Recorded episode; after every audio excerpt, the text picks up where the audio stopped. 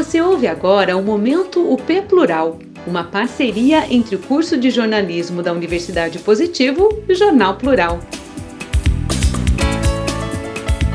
Moradores de rua recebem vacina da Janssen em Santuário, no centro de Curitiba. Vacinação continua nesta sexta-feira, dia 2, após grande procura pelo imunizante. Por Juliana Mendes. Nesta quinta-feira, dia 1, o padre Reginaldo Mazotti liberou os santuários Nossa Senhora de Guadalupe e Jesus das Santas Chagas para que fossem utilizados para a aplicação de vacinas em pessoas em situação de rua. A ação ocorreu em parceria com a equipe da Fundação de Ação Social e da Secretaria Municipal de Saúde de Curitiba. Ao todo, foram três horas de vacinação.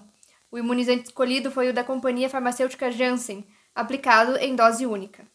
O padre Reginaldo Manzotti disse que reconhece a importância da vacina, inclusive de tomar a primeira e a segunda dose, e que, como igreja e como associação evangelizar é preciso, eles têm uma responsabilidade social muito grande e que o que puderem fazer para ampliar e apoiar a sociedade será feito.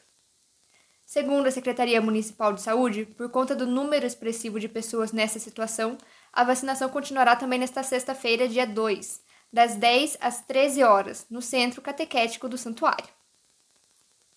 Essa locução foi realizada por Sabrina Cardoso, aluna do quinto período de jornalismo da Universidade Positivo. Você acabou de ouvir o Momento P Plural, uma parceria entre o curso de jornalismo da Universidade Positivo e o Jornal Plural.